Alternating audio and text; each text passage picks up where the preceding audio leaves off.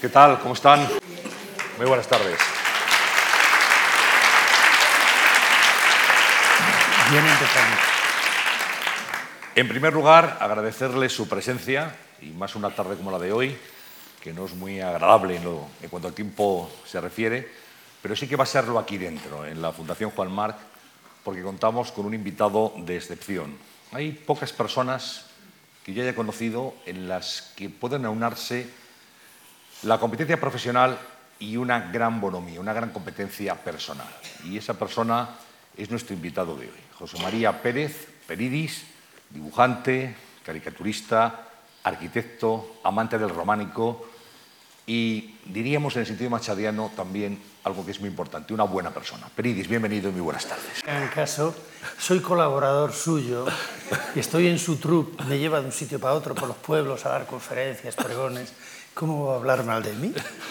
Le Aparte tengo- es de Valladolid, baja el Pisuerga, el Pisuerga pasa por mi pueblo y se bebe en el agua del Valladolid y está agradecido.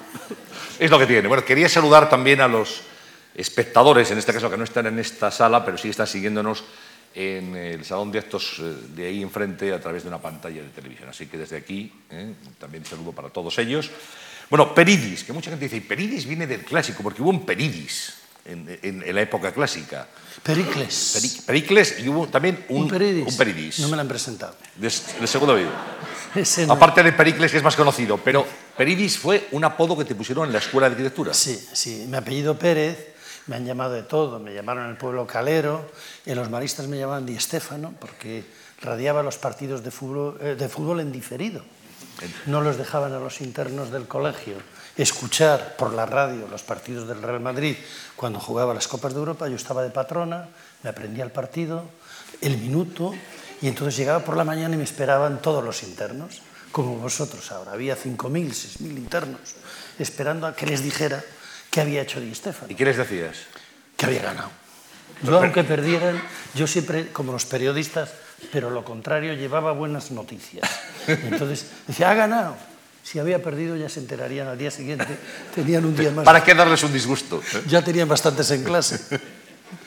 Bueno, entonces te dicen, bueno, Pérez no, Peridis. Eso es. En arquitectura, apellidándome Pérez, es que siempre he tenido apodo, ¿no? Y dije yo, pues ya que tengo un, un apodo, voy a hacerlo seudónimo. Claro, un seudónimo viste mucho más que un apodo.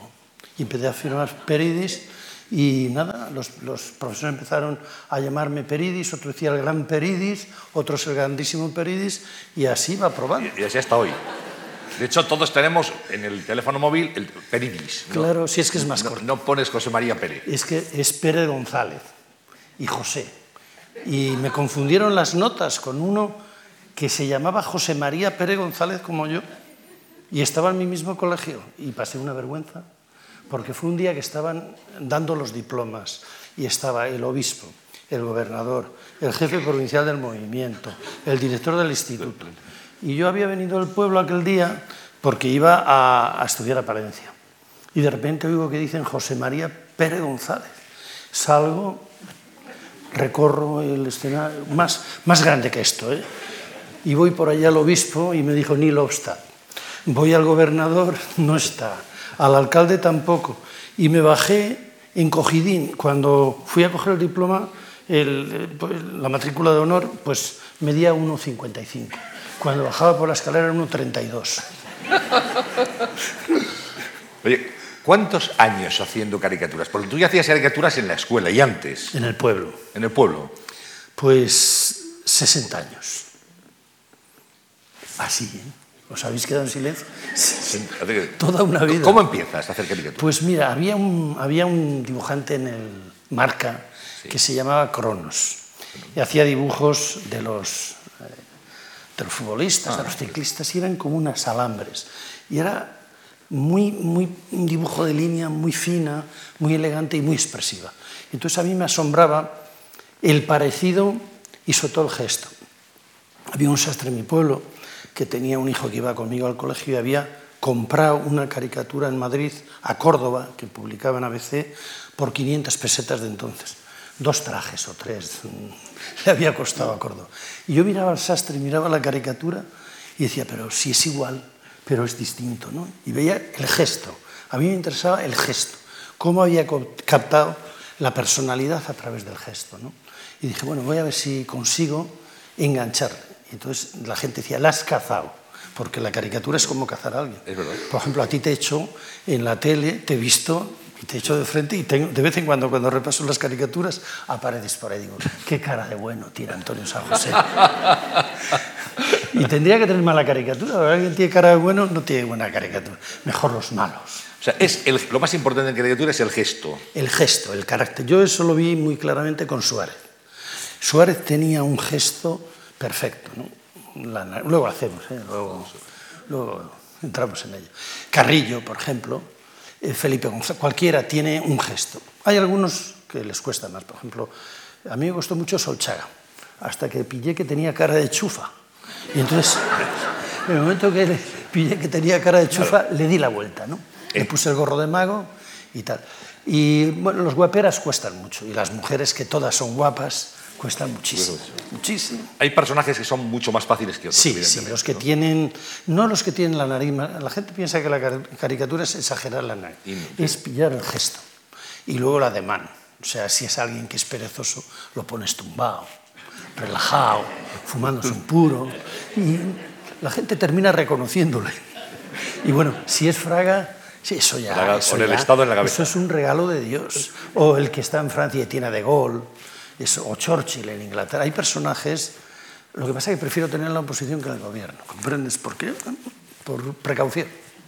Luego hablaremos también de, de los personajes que han marcado la, la línea profesional de Peridis eh, desde informaciones. Sí, sí, informaciones lo hice como entrenamiento, porque yo tuve como los apóstoles una visión.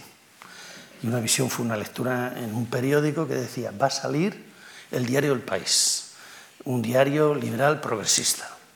Y yo pues, dije, ese es mi periódico. Y no era nadie, era arquitecto. Bueno, no, hoy, bueno, hoy ser arquitecto es no ser nadie, porque no tiene trabajo ninguno. Pero entonces, eh, bueno, pues tenía esa profesión, pero dije, esta va a ser mi oportunidad, porque van a, me van a necesitar, van a necesitar un caricaturista. ¿Qué hago yo para estar en el país el día que salga? Pues tengo que estar en forma, me tienen que conocer. Tengo que estar en la estación con mis dibujos. Entonces yo decía, no soy Mingote, ni soy Chumichume, ni soy Forges, soy Peris. Ya me habían puesto un apodo, tenía seudónimo, tenía 50%. ¿Bien? Pues, ¿a quién me gusta hacer? Pues me gustaba mucho Kino, que hacía Mafalda, Carritos y Snoopy. Yo, cuatro viñetas, una familia, con Fraga. Fraga ya era el malo, ya tengo al malo. Porque en una novela o en una cosa de estas tienes que tener enseguida al malo. Ya tengo al malo. El antagonista, que se dice Eso, de bueno. manera fina. Y bueno, esto que es una broma, pues dije, para poder salir en el país tengo que estar en un periódico y que me conozcan. Y empecé a actualizar las caricaturas, Mao Zedong, Brezhnev, eh, pues Kosygin, eh, Perón, etc. Franco no, Franco no, ¿para qué? si no me iban a dejar. Y entonces lo llevé a informaciones, les gustó y empecé a publicar caricaturas. Y el día que salió el país, como había previsto, pues me dieron un telefonazo, oye, que mañana empiezas. Y entonces pues dije, jo, qué suerte he tenido. Pero para tener esa suerte, pues había estado 20 años haciendo caricaturas. Hice a toda la mili. El general para abajo, todos. Y, to- y Soldado. todos encantados. ¿no? Cabo Caricaturas. Yo la mili no era Di Stefano, era Cabo Caricaturas. Y en la escuela hice toda la promoción. Y bueno, pues cuando a veces presento un libro, pues en vez de hacer dedicatorias hago caricaturas. Ellos se creen que les hago un favor, pero posan gratis, o sea que según se pide. Bueno, eh, y desde entonces, Peridis, desde aquel tiempo que sale el país, eh, una tira diaria, todos los días, incluidos sábados y domingos. Y dices, bueno, eso es oficio, pero hay que dedicarle tiempo y hay que tener el ingenio para alimentar el oficio. Sí, pero ah, si has bebido agua del Pisuerga, me pasa lo que a ti. Yo he bebido de pequeño agua del Pisuerga, el ingenio se da por supuesto. Que no es el Jordán, ¿eh? Pero- pero se parece. No, el ingenio, bueno, tienes que tener un cierto don, tienes que tener capacidad de captar la psicología de la persona. Y es muy bonito una cosa para la caricatura, ¿no? Y es que yo tengo un, tengo un negro, eso no lo sabe nadie, no lo digáis, pero tengo un negro. Y el mío además es muy inconsciente. Y lo tengo dentro. Y entonces el inconsciente trabaja para ti. Yo tengo un bicho aquí que trabaja para mí, no lo digáis, pero de verdad que es así. Y le doy todos los meses el 50% de lo que me da. Se lo doy para vicios, ¿eh? no se lo doy para... Y es que eh, de tanto hacer caricaturas, cuando ves a una persona no la piensas, sino que dejas a la mano que vaya. Y el inconsciente eh, conduce la mano a toda velocidad. Bueno, mucha gente dirá, ¿cuál es el proceso? O sea, el proceso, digamos, ahora día nos De la tira. El making of de la tira, la tramoya. tú te pones en contacto con el periódico, te llaman, te dicen, vamos, mañana vamos con este tema. ¿Cómo, cómo es el, sí. Yo procuro, mi procedimiento es trabajar lo menos posible. Es decir, eh, inventé, una, unos, no inventé, hice unos papeles vegetales, porque a mí me cuesta más hacer el recuadro que la tira. Diréis que no, pero una regla, hacer un ángulo recto, poneros a hacer un ángulo recto ahora mismo. Ahora mismo no podéis casi nadie hacer un ángulo recto, porque no tenéis una escuadra, no tenéis una mesa. Entonces, lo primero que tengo que tener es el ángulo recto y la viñeta. Ya cuando tengo la viñeta tengo en la casilla. Y bueno, ya solo tengo que rellenar lo de dentro. Y lo de dentro se rellena con un dibujo y con algunas palabras. ¿no? Entonces llamo al periódico, me llaman y me dicen los asuntos que van a tratar o los que son portada ese día. Y entonces yo digo, si, me lo puedo decir pronto, mejor que tarde. Porque ya trabaja el inconsciente. O sea, el inconsciente no hace falta decirle ponte. Inmediatamente que te dan una idea, se pone. ¿Esa llamada sobre qué hora se produce, más o menos? Pues normalmente suele ser, si puedo, a, mediodía, y si no, a las 5, a las 6, a las 7 o a las 8. Y cuando cambia el gobierno, te llaman a las 8 y media con el gobierno que ha cambiado. Te dicen, bueno, a las 9 haz una tira con el gobierno. Antes era casi imposible, pero ahora Internet es otra cosa, que le das a la tecla y dices imagen y entonces solo tienes que hacerle la caricatura. Y luego la idea. ¿no? Entonces ahí también he tenido mucha suerte porque yo he, mm, diríamos, inventado no un espacio físico, sino el espacio simbólico. O sea, si nosotros vemos una chica dibujada con una capa roja, sabemos que es caperucita roja. El cómic tiene unas leyes y eso lo tenemos en los santos, San Andrés tiene la cruz, lo tenemos en la mitología, cada héroe tiene su símbolo. Entonces, por, por azar me di cuenta que los personajes de la política también tenían un símbolo. Merlín el mago. Bueno, Merlín el mago, pero primero empezamos con la columna de Suárez. ¿no? ¿Cómo surge la columna de Suárez y por qué surge? Pues yo tenía que dibujar un día que Ruy Jiménez y Gil Robles iban a ver a Suárez. Y entonces, claro, no podía sentarles como estamos tú y yo, porque uno tenía poder y los otros estaban en la clandestinidad. Estaba estudiando entonces el tema de los monasterios y estaba estudiando a San Simeón el Estilita, que es uno de los santos más, más simpáticos que tenemos. Un tío que se sube a una columna y cada año le ponían un tambor. Y hacía todo arriba. O sea, no digo ya sus necesidades, comía, bebía, hacía misa, bendecía. Y entonces iban haciendo el templo alrededor de él. Y mi amigo el inconsciente me dijo, Suárez en la columna. ¿Por qué? Estaba haciendo la democracia alrededor de él. Comía poco, estaba en la columna. Y bueno, pues yo veía que Suárez estaba haciendo el templo de la democracia con más gente desde la columna. Y no dije, es como San... No, no. El inconsciente estaba dibujando a Suárez y de repente le puse debajo del culo una columna y digo, qué bien queda. Se sale por la parte de arriba. Y, y vinieron Gil Robles y el otro a verle y decían más o menos, majo sí que es, ¿eh? porque no les dijo ni que sí ni que no. Y les, les tiraba flores y eso porque era muy simpático. Y entonces descubrí la columna. Y tenía que hacer otro día Carrillo. Y Carrillo no estaba y estaba, no sabíamos dónde estaba, todavía no había venido con la peluca. Yo estaba esperando que se pusiera la peluca y que viniera, pero no se ponía la peluca. Y entonces dije, ¿cómo le pongo? Y le puse asomando de una alcantarilla. Y entonces, claro, uno estaba en la clandestinidad y el otro estaba en el poder. Y aquello funcionaba. Y luego Fraga. Pues Fraga, pues Fraga iba, venía. Había cinco Fragas, seis, siete. Arrancaba un teléfono, regañaba a la secretaria, eh, se quitaba la chaqueta. Entonces iba con tanta vehemencia que es que no sabía si ponerle yendo o viniendo. Entonces le ponía a los dos lados, fraga por delante, fraga por detrás, por arriba, por abajo. Y era una especie de personaje mitológico que se reproducía por esporas, O Martín Villa con el con el puchero. casco y la porra. Entonces, cuando di con los símbolos, ya encontré un lenguaje muy rico, en el sentido en que el símbolo era el contrapunto del personaje y le ayuda mucho.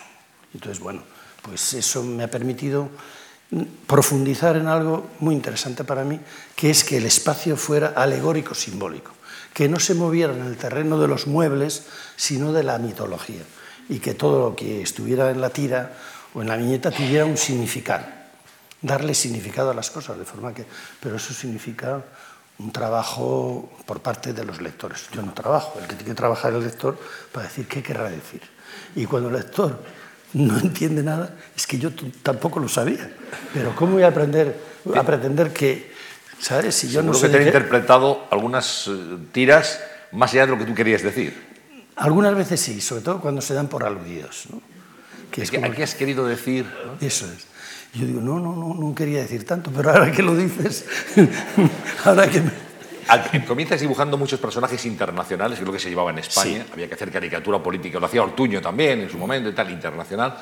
Eh, ¿Tuviste alguna vez problemas con la censura cuando empezaste a publicar? eh, No, porque cuando había censura no publicaba y entonces no tuve ningún problema. Yo con la censura siempre me llevé muy bien. Cuando había censura digo, ahora no publico porque... ¿Para qué? ¿Para qué? Como iba a hacer caricatura política... Yo recuerdo Arias Navarro como Charlie Brown. Sí, ese fue un hallazgo. Fue... Pero le dejé enseguida porque Carlitos era un personaje, Carl- Charlie Brown, muy tierno. Y Carlos, pero luego lo veremos, eh, un día descubrí que poniéndole bigote a Carlitos y así unas ojerillas, Vamos, vamos a ver, Carlitos. Vamos viendo así ya. me estás explotando. ¿eh? Bueno, pero solo es por una tarde, Peridis. Bueno, ay, que no he traído las gafas, pero no pasa nada. Seguro que esto funciona. Carlitos era Charlie Brown, bueno, pues tenía los así, tenía eh, las orejas para allá, y luego así, más o menos, y entonces eh, tenía la boca así. Bueno, pues yo hacía así, y hacía así, y hacía así, así, así, así, así, y tenía, y tenía Arias Navarro.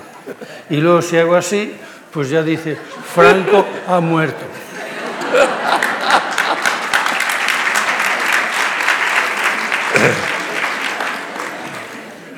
Y le faltan las ojeras, como veis, ¿eh? las ojeritas que tenía ahí. Y está, está, estar está. Perfecto. ¿eh? Perfecto. Bueno, ya que estoy aquí, hago a Suárez, ya que le menciono. Con, con la columna, sí. Claro. Solo me anda un folio. Joder, yo creí que, No, la, tenemos- funda- te- tenemos creí que la Fundación Marc andabais mejor de dinero. ah, no, que tengo más, perdona, perdona. Que si están debajo de los lápices. Sí, están ahí, sí, sí. Solo faltaba que la Fundación March no tuviera folios. Suárez, Oye, la clave Me está. ha dicho el director de Fundación Juan Manuel que barre libre de papel, que lo que quieras, ¿eh? Pero ¿vais a pagar algo por esto? Hombre, el cariño que te ofrece el público que está aquí ¿Qué más presente. puedo pedir? Mira, Suárez, la clave estaba en la nariz. Yo cuando le pillé la... Y luego, el gesto, aunque la gente está en la boca. Entonces, tenía la ojerita, la barba... Y ya estaba. Y ahora viene el aplauso. Y ahora la columna. La columna. Ahora la columna. Y entonces, esto era cuando estaba triste. También tengo la otra con gesto alegre. Y, y Carrillo el agujero, pues era lo mismo. ¿ves? Pues coges a Carrillo, haces así, haces así, haces así. Y ya está. Ahí en el agujero le ponía alas. Aquí está en el agujero y le tienes tan ricamente. Y tengo una anécdota muy buena con él. Le regalé la caricatura una vez, ¿no? Yo no le conocía casi. Me le presentó González Sinde, el padre de, de la ministra. Y digo, hombre, don Santiago y tal. Hombre, Peri-", me dijo, hombre, Perides, si sabes lo que te aprecio, porque en mi casa no tengo la foto de Marx, ni de Engels, ni de Lenin, tengo tu caricatura. Y le dije yo, tiene la suya, don Santiago. Y fue una... es que te- le cogen un- Yo les cojo cariño, te lo juro, y lo notan, ¿no? Aznar no lo notaba mucho. Eso te voy a decir. Anguita tampoco. y alguno más. alguno Que más. el sentido del humor es muy importante y no siempre se tiene en la vida política. ¿Eh? Pues yo creo que tienen más, porque es que si no, no eran políticos. Por ejemplo, ¿el rey qué tal se lo toma? El rey bien, porque le tratamos bien en general. Yo no sé a partir de ahora. Cuando cortas... Bueno, no, es que el rey ahora da mucho de sí. Cuando dice que va, que va a la revisión de los 50.000 o 500.000, no sé los que lleva ya, los 500.000 kilómetros, es que es un símil que yo no lo utilizaría mucho. Entonces yo cuando le he dibujado ahora en esta tesitura, le he puesto repa- reparando su propia cama. Entonces tengo una caricatura... Vamos a, ¿la vamos a rey. Tú le ponías siempre con una capa. Eso era cuando Sí, era... Vamos, vamos a la transformación, si te parece. Sí, no, vemos con la Mira, capa y sin la el capa. Rey le, ah, perdón. El rey le podemos hacer así, en la cama, ahí, con la corona, sin la corona, tal, tumbado. Y entonces, claro, cuando dice que va a la reparación, le ponemos unas ruedas y entonces le pones aquí, sin corona, intentando andar hurgando en el motor o con corona. Y entonces, claro, el rey en la revisión, revisando su, su propia situación, pues tiene su gracia, ¿no? Entonces, es un, es un icono nuevo, pero vamos a esconderlo, no sea que venga la censura. ¿eh? No, esperemos, esperemos que no. ¿Te han pedido muchas caricaturas eh, los políticos para... So- para- algunos sí, algunos me lo han pedido. Y además saltándose al jefe de gabinete. Una vez una ministra de Justicia del PP me llamó y me dice, es que nunca me ponen la caricatura tuya cuando me dan la revista de prensa. Digo, pero ¿cómo no me traes la caricatura? Digo, mira, ahora te mando, te mando una colección. Y por ejemplo, Esperanza Aguirre, pues le mandaba casi todas. Y ya hemos establecido una, una amistad fraternal. Lo cual no quita que cuando haya que hacer la operación de cada día, pues uno tenga que hacer... Yo le hago la caricatura y ella me quita al médico, pero bueno. ¿Gente que se haya enfadado contigo en alguna ocasión? Sí, pero no se atreven. Tierno Galván me mandó un mensajero. Pero ya Tierno, Tierno, Tierno era muy suyo. ¿eh? Había Tierno y había Galván. Sí. Entonces yo dibujaba a los dos. Tierno era Tierno, pero cuando era Galván... Y entonces me acuerdo la primera vez que me, que me le presentaron, dijo, qué bueno lo suyo, Peridis, pero qué minoritario. Siempre te, te da... A la gente nunca le llamaba por nombre, le llamaba por el apellido. apellido siempre, sí. Él sabía. Y pues así. Y me mandó un emisario y decía, yo le pintaba a Galván con barba y a Tierno sin barba, bien afeitado. Y él se afeitaba. Y claro, ya sabes que cuando se pinta a alguien con barba en los dibujos suele ser... Entonces, pues eh, dijo, oye, pero ¿por qué me pinta con barba? A ver si me... qui-". Y le quité la barba. Porque es que uno a veces es muy tierno con la gente, ¿no? Le quité la barba. Tierno y no Galván. Exactamente. En este, en este caso. Oye, eh, ¿qué tal te llevas? Me imagino que ha cambiado mucho la forma también de, de enviar tus dibujos al periódico. ¿no? Desde el motorista, no sé si tú llegaste a trabajar como motorista, claro. eh, hasta lo que es ahora Internet. Tuve motorista hasta que le mordió el perro. Porque había una urbanización que había un perro grande y ya le estaba echando la- el ojo a...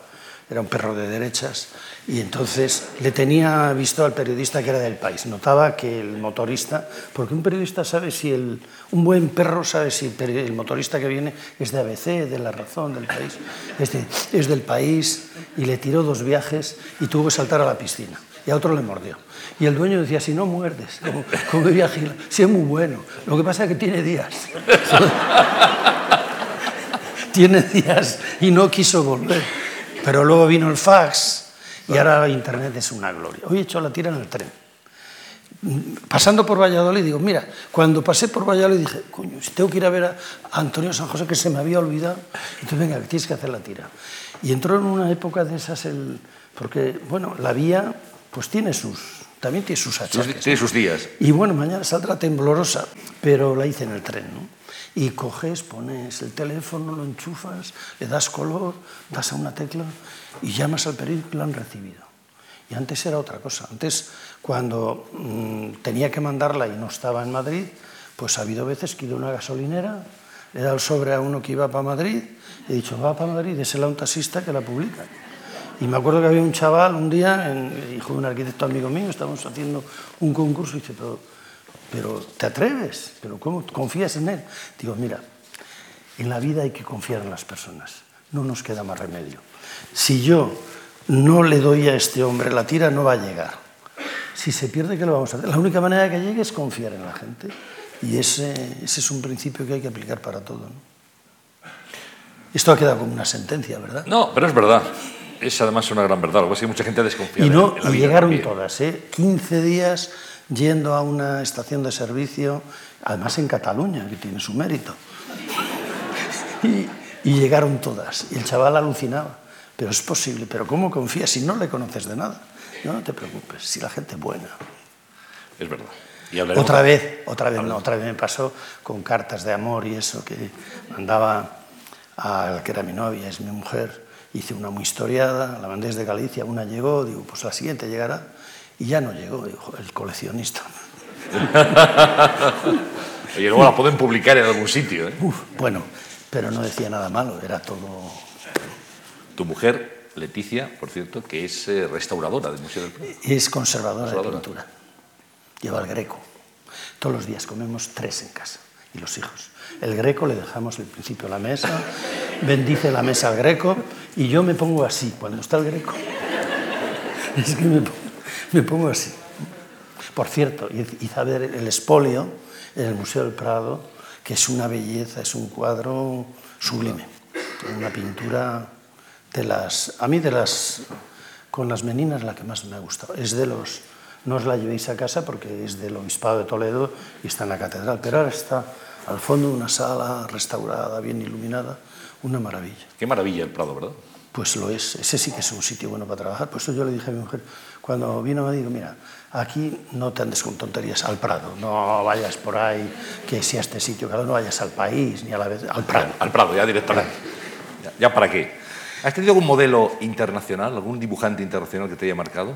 Pues Aparte. eh, Schulz, los del Charlie Hebdo en el Mayo francés, Sí. y un tipo que alguno de aquí de la sala conocerá, un dramaturgo que se llamaba Copy, que dibujaba en triunfo una señora que hablaba con una gallina. Y a mí me encantaba lo que decía la gallina y cómo dibujaba a la señora este, este paisano. ¿no? Y bueno, pues dije, no, si los políticos van a ser como la gallina, siempre dando la cantada, o sea que me valía, me valía el modelo. Bueno, a los 10 años nos contabas que hacías caricaturas, ya los, en fin, muy, muy jovencito. ¿Y cuándo querías estudiar arquitectura? ¿Cuándo? Pues cuando vine a Madrid. Primero quería ser futbolista del Real Madrid, pero no pude. No tenía facultades, ¿no? Yo veía que quería ser portero. Y se me quitó la vocación de portero un día que vi entrenar a dos porteros del Plus Ultra, que era el filial del Real Madrid, se llamaban Muiña y Patiño. Y había 20 y se tiraban como los gatos, o sea, entre las piernas, se daban golpes. Y yo, pero esto es una barbaridad, si en el pueblo lo hacemos más despacio, con menos riesgo. Yo era el portero de los maristas de Palencia. Era Di Stéfano y era portero, lo cual era una disfunción. Y me acuerdo que en aquella época eh, llegué a pisar el campo del Bernabéu. Mm, Yo iba a los entrenamientos, me colaba y era la época de Di Stéfano, Didi y tal. Y una vez estaba Juanito Alonso, que era el portero, estaba enfermo. Y entonces me dice, ven, pasa, chaval, que te tiro unos penaltis y tal. Y me empezó a tirar penaltis. Y yo no me tiraba y me decía, tírate, jodido. Digo, Juanito, que solo tengo estos pantalones. Y me vio el entrenador, porque yo estaba con zapatos, como para ir a la oficina, ¿no? Pero en un rato, pues... Y claro, se me pasó la vocación enseguida. Y dije, bueno, habrá que hacer otra cosa. Y ahí llegaste a la, a la arquitectura. Sí, yo estaba trabajando en una oficina y veía que los compañeros todos los meses pedían anticipo. Y entonces yo decía, ¿pero qué pasa? ¿Que no te llega el sueldo? Y decía, a ti tampoco. Y bueno, pero que no me llega a mí, que soy auxiliar administrativo. Pero... Y veía que todo. Y, dije, "Joder".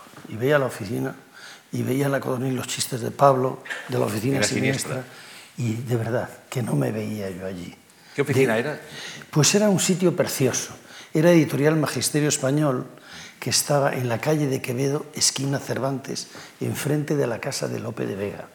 Y todas las mañanas, cuando yo me asomaba a mi ventana del despacho de contabilidad otro, veía un- una inscripción en la puerta de la casa de Lope de Vega, que decía, parva propia magna, magna aliena parva que es lo pequeño tuyo es grande, lo grande de los demás es pequeño. Y yo creo que ese eslogan se me dijo, voy a hacer caricaturas pequeñas ¿no? y propias. Quizá me marcó un poco. Y entonces dije, bueno, pues vamos a estudiar arquitectura, que es decir bastante. Entonces, afortunadamente, una persona a la que debemos mucho, que era Antonio Magariños, había hecho el nocturno en el Ramiro de Maeztu, en el instituto. ¿De arquitectura? No, nocturno de, de bachillerato. Yo tenía que hacer preu. Había venido de los maestros de Palencia con sexto. Entonces iba por las tardes, salía a las seis y media, me iba al Ramiro, tres horas de clase y luego volvía al hogar del empleado, porque yo estaba en el hogar del empleado, todavía no en el hogar del jubilado, pero entonces estaba en el hogar del empleado, que era una residencia de los jesuitas para empleados. Y entonces pues había un cierto ambiente, había cineclub, estaba cineclub aún, y bueno, había, había duchas, pero con agua fría solo. Y entonces nos duchábamos con agua fría, queridos amigos, en invierno y en días como... Y cuando uno se ducha con agua fría, te da igual estudiar arquitectura que caminos, que, haré, que lo que, que te echen. Lo que te echen. Y entonces, pues bueno, dije, pues a la siguiente a por la... ¿Y dejaste la oficina o simultaneaste? Yo, bueno, inicialmente Preusi, luego el ingreso de, la, de arquitectura lo hice durante la mili y trabajaba por las tardes, vendía la Biblia en los ratos libres, que vender la Biblia se vendía mucho. Yo no, no me explicaba para qué compraba la gente la Biblia. Si no, no la leía. Vendía una Biblia que era la nácar colunga. Sí. Y la gente, eh, lo primero decía, ¿de qué color la quiere? Porque era cuando se empezaba... ¿Tú ibas por las casas? Iba por las oficinas. Pero me daba pena de la gente. Digo, papá, ¿qué querrán la Biblia? Siempre tienen la Biblia, hay que leerla. Si eso, cualquier página que empiece. Pero yo la vendía eh, en piel. O sea, era muy importante y saber cómo, de qué color tenían la, la casa pintada, cómo era la estantería y cuántos libros tenían de acompañamiento, porque ni las casas eran muy grandes, era cuando Moratalaz, ¿os acordáis? Sí. Mi papá ha comprado un piso en Moratalaz, pues en aquella época. Y había gente que veías que la quería comprar, pero era a plazos y no tenía posibles. Y yo al final decía, no la compre, si lo va a encontrar dentro de 40 años en Internet. Buena gana. Ahora mismo, yo cuando tengo que recurrir a la Biblia, tardo más en encontrarlo. Voy a internet y digo la frase. Por ejemplo, a los pobres siempre les tendréis con vosotros. Tú vas a internet, das a los pobres siempre, que es una cosa que lo ves en las iglesias, es una cosa que la iglesia lo lleva muy, muy en serio. Y te lo pone, Mateo, tal, Lucas, y comparas lo que dice. Y eso entonces era imposible. La gente tenía que comprar la Biblia para saber esto. Y le costaba un dinero a plazos y no la encajaba en la librería. Además, ¿eh? ¿qué tal estudiante fuiste en la carrera? Pues bueno, yo para qué te voy a decir, no voy a presumir, No, pero pero, era bueno por una razón. No es que era bueno, bueno, es, es que no me quedaba más remedio. O sea, yo tenía pocas horas para estudiar y pocas horas para proyectar, pues tenía que trabajar. Y entonces, pues aprovechaba el tiempo. Me divertía en la escuela, hacía caricaturas y eso, pero lo que tuve en el momento que decidí estudiar arquitectura fue compromiso conmigo mismo y sentido de la responsabilidad. Oye, nadie me obligaba, dije, lo voy a sacar. Lo que hacía era el fantasma. O sea, yo a todo el mundo que conocía digo, estoy, voy a estudiar arquitectura, antes de... Ya se lo había dicho a unas 50.000 personas y siempre que me les encontraba me decían, oye, ¿qué tal vas con la arquitectura? Digo, "Es el año que viene, más o menos. Pero ya diciéndolo, como que te comprometes. Y además te lo terminas creyendo. Y dices, joder, si lo he dicho tantas veces, será Ya, porque me no lo tengo creo". otro remedio. No me queda más remedio. Y es así, ¿eh? O sea, si os fijáis un objetivo alguna vez en la vida, ir diciéndolo por ahí. Si podéis ir a la tele y lo contáis, o en la revista del corazón, vais a la revista del corazón y decís, me voy a casar con Jesús Dubric. Pues lo decís bastantes veces, un día José Lundi Ubrique os llama y dice, oye, que he oído que te quieres casar conmigo. A ver, ¿de qué vas? Pues eso hice yo. Yo me quería casar con la arquitectura, lo iba diciendo, y un día la arquitectura me dijo, oye, ya es hora que con- formalicemos nuestra relación. Y así fue, Pues cómo no. hasta hoy. Bueno, hasta hoy, que esta mañana he ejercido todavía de arquitecto. Como debe ser, de buen arquitecto, hablaremos también de todo lo que has hecho. Me gustaría antes detenerme un poco en tu infancia, en Cabezón de Líbana, en, en tus recuerdos de niño.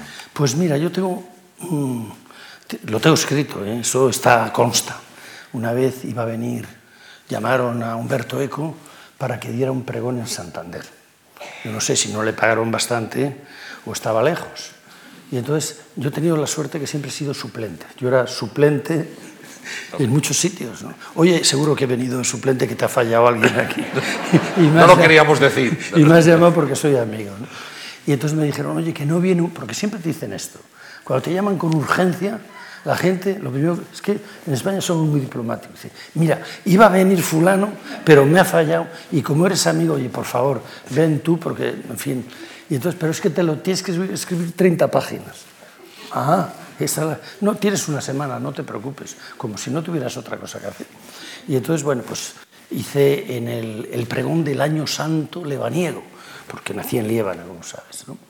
Y fue a base de los recuerdos de la infancia. Tuve la suerte, bueno, la suerte, salí con tres años. Mi padre era guarda forestal, estaban los maquis en los montes y en Líbana tenían bocio en aquella época, porque eran valles muy umbríos y había vitaminosis. Y luego tienen acento lebaniego. Y a mi padre, que era de Palencia, de donde nace el Pisuerga, pues le parecía que el acento lebaniego no era muy castellano. Ellos, por ejemplo, dicen, tu padre bien, tu madre bien, hablan así como nasal, ¿no? ¿Cuándo habéis venido? ¿Estáis todos bien? También en el pueblo de mi padre decían jatu y vaca, y en vez de yendo y viniendo decían fuendo y trajendo. Tiene mérito. A mí me pasó una vez, decían, en vez de ellos dijeron, ellos dijon. Y dijon. Y yo me acuerdo una vez en el colegio de Aguila que, bueno, era buen alumno, pues un día me dijeron, venga, verbo de decir. Pues yo dije, tú dije, dijiste, él dijo, nosotros dijimos, vosotros dijiste, ellos dijo. Y lo dije. Y entonces toda la clase se rió de mí. Y eh, pues mi padre, para que no hablara y dijera dijon, o sea, para que no dijera tu padre bien, tu madre bien, etc., pues decía el dijon, ¿no? Lo cual no. Pero me acuerdo, porque salí a los tres años, de la casa, me acuerdo de muchas cosas que me pasaron, porque no podía haber tenido esa experiencia en otro sitio. Y recuerdo que con 25 años, o 27, que ya tenía un 600, de muy tercera o cuarta mano, fui con mi hermano Pablo al pueblo le dije, te voy a llevar a la casa donde, donde vivía con padre y madre. Y le llevé a hacerte, y además hablé con una señora que vivía por allí y me recordaba aquella casa. Es como tener unos recuerdos en un frasco, haberle tenido guardado siempre y no se te han ido, porque no se te han superpuesto con otros recuerdos. Me recuerdo que se rompió un cristal y, y, me metí en una zanja y me caí y me corté la mano y tengo el corte y lo que sangraba. Cuando venía el gavilán, que decíamos, Gavilán García, dame los pollos que me llevaste, que me llevaste el otro día. Y cuando mi hermano se quemó y decía, no me pongáis tapu, y el Cristo Sagrado Corazón que había en casa, y yo qué sé cuántas cosas, sí, sí, me acuerdo de mucho, de mucho. Y es, mm, me gusta mucho acordarme de aquello, ¿no? y del olor, del olor de, días de otoño, recién llovido, el camino con las nueces eh, y las eh, castañas caídas en el suelo, los nogales, cómo huele. Eh, y me pasó una vez una cosa curiosa. Vino con la lucha el de la Capilla Sistina y le acompañé, el restaurador de la Capilla Sistina, a la Menéndez Pelayo, le acompañé a las cuevas de Altamira. Entonces me meto en las cuevas de Altamira, nos dejaron entrar por ser él y porque entonces no había cupo, y salgo y de repente le digo, Gianluigi, el olor que hay aquí en Santillana del Mar, en este día, en este momento, es igual que el que había en mi infancia en Líbana, igual que Proust, la Proust pero eso lo sé decir, pero no lo sé escribir. Si, si no, en vez de Peridis sería Prusidis. y tengo buenos recuerdos de Líbana y voy a menudo porque necesita uno ir al sitio donde nació para cargar las pilas muchas veces. ¿no? ¿Tú sabes cuál es el pueblo que mejor huele de España? Hablando Aguilar de, de Campo. Aguilar de Campo. Para unos. Hay otros que les gusta el olor de la boñiga. Y dirán, bueno, mejor es mi pueblo. El pueblo que mejor huele de España, vamos a convenir, bueno. que es Aguilar de Campo, el, donde el que... llegó a haber varias fábricas de Cinco fábricas de Cinco. Galletas, en mi infancia. Sí, en casa, en la posguerra, lo bueno que tenía Aguilar es que no necesitabas no necesitabas ir de merienda, decía tu padre, date un paseo. Y volvías merendado, volvías merendado. Y además degustabas. Ibas cerca de uno y dices, bueno, ¿a qué hora salgo? Pues mira, la vainilla la tuestan a las cinco y media. Te dabas un atracón de vainilla, volvías para casa, hacías los deberes. Tan ricamente. Tan ricamente era Aguilar de Campo. Ahora, los que no les gustaban las galletas, pero otros vivían en Monzón de Campos, que tenían una azucarera y todos hablaban en angoso, porque estaban en Monzón y cuando salía a la calle Pereta, pues tenía... aguantar sí, cada pueblo tiene suelo, pero Aguilar de Campo reconozco que tenía un olor cuando tostaban, cuando hacían la vainilla, y qué galletas, a que, a que la galleta María de Fontaneda de los años 50, y había unos bizcochos de leche, Antonio, unos bizcochos de leche, es que mojabas y se te quedaban abajo. Absolutamente, por, y, y ya no hay, ya no hay de eso. Se lo ha llevado el progreso, la globalización. ¿Ahora cuántas fábricas quedan de galletas? Queda una. Solo una. Pero es la mayor de Europa. Ullón. Lo digo para que lo sepáis. Galletas Ullón, la mayor fábrica de Europa. En Aguilar de Campo, 800 empleos, ampliación de capital, ampliación de fábrica. Y lo habréis leído en los periódicos, el conflicto familiar. Son amigos míos, fueron conmigo al colegio, la madre, los hermanos, los hijos, les conozco, sufro. Bueno, pues vamos a, a esa zona que tú conoces también. Vamos a hablar del monasterio de Santa María la Real y de la fundación. Y vamos a hacerlo con unas palabras de Peridis que tenemos preparadas. No, son de hoy, son de, de, otro día. No fastidies. Sí, estás aquí. Esto que ven detrás de mí es el monasterio de Santa María la Real, monumento nacional que empezamos a restaurar, eh, bueno, a recuperar en el año 1977 con la Asociación de Amigos del Monasterio de Santa María la Real. Ahora hay un instituto de bachillerato, está el Centro de Estudios del Románico, Museo del Románico, Posada, etcétera, etcétera. Y aquí surgieron las escuelas taller para formación y empleo de los jóvenes en paro. Recuperábamos oficios, recuperábamos jóvenes y recuperábamos patrimonio. Es una gran experiencia de talento solidario. Bueno, una fundación y un monasterio que son algo más que una fundación y un monasterio, los dos, porque efectivamente aquello estaba como un solar y con esa determinación tú hablabas antes de la actitud que hay que tener en la vida para hacer las cosas. Y hubo que desencombrar y meterse allí. Sí, pero yo empecé antes, yo empecé de niño. Eh, mi padre cuando fue a, de Líbana a Aguilar era guarda forestal y vio una montaña de piedra. Y donde otros vieron piedra, mi padre vio cal.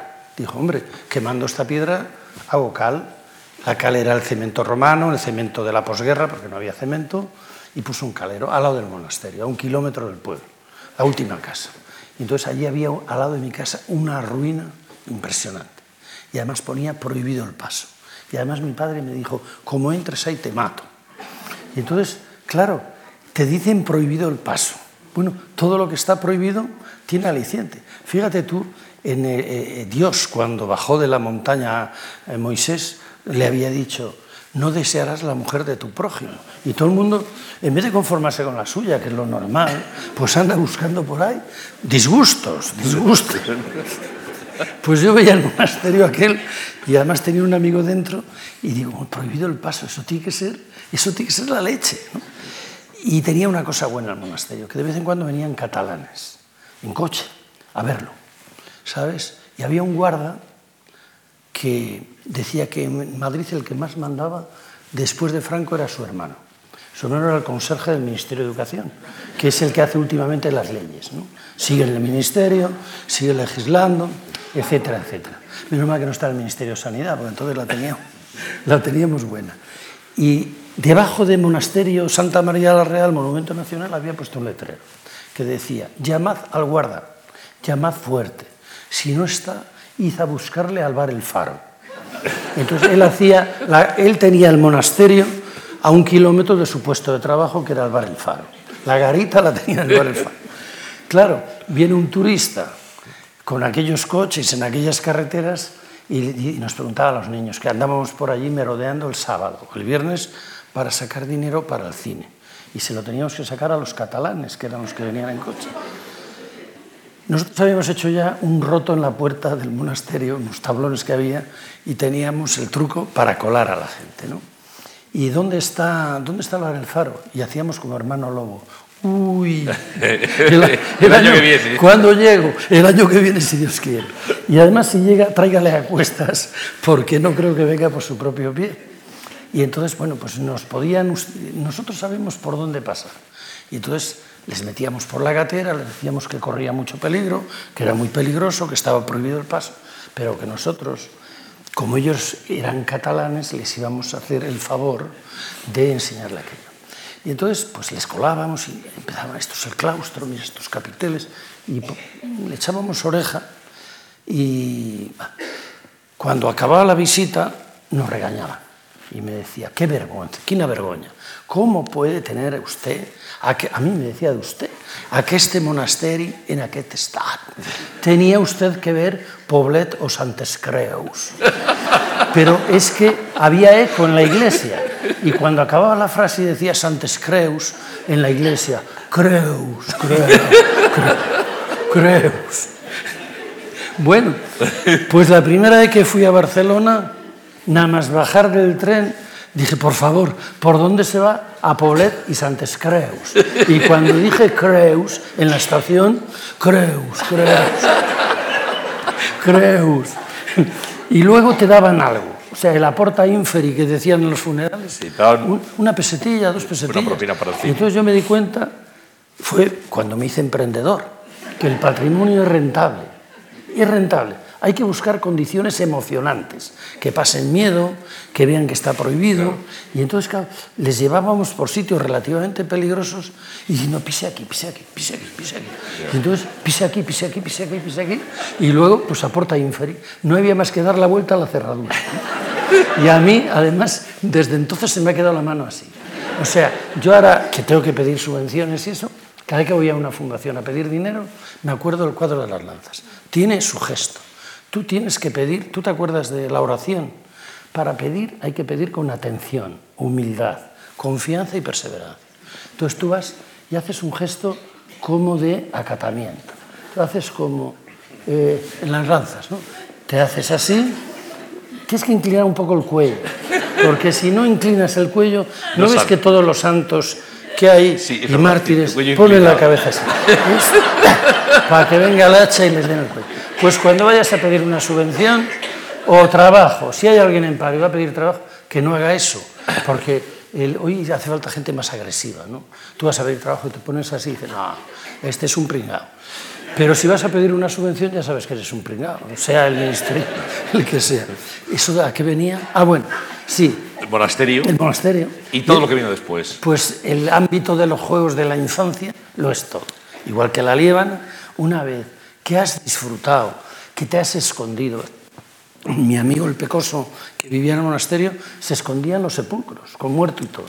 Y a mí, verle allí entre las calaveras, pues apartaba las calaveras y se escondía el tío.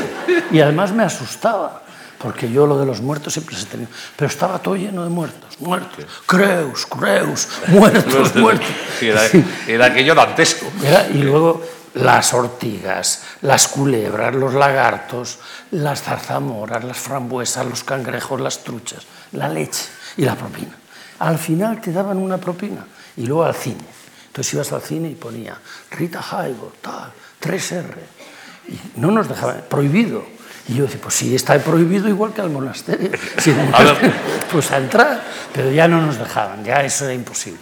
Entonces íbamos a las del oeste, con Kirk Douglas, eh, Car, eso decíamos Carglable, eh, Tirone Pover. Tirone, había una, todas las chicas del pueblo enamoradas de Tirone Pover.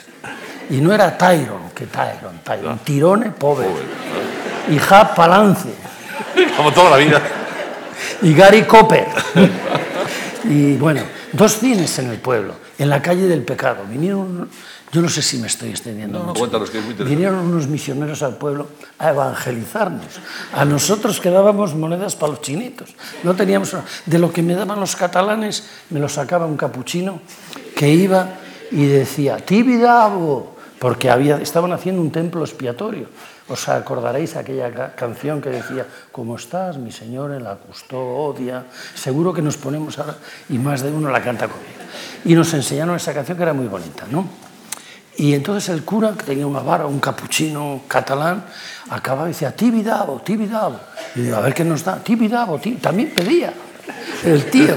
Y entonces le dábamos un poco de lo que nos habían dado los, la perra guarda, que se dice, los catalanes allí. ¿A qué venía esto? a Santa María la Real. Bueno, eso lo conoce todo el mundo.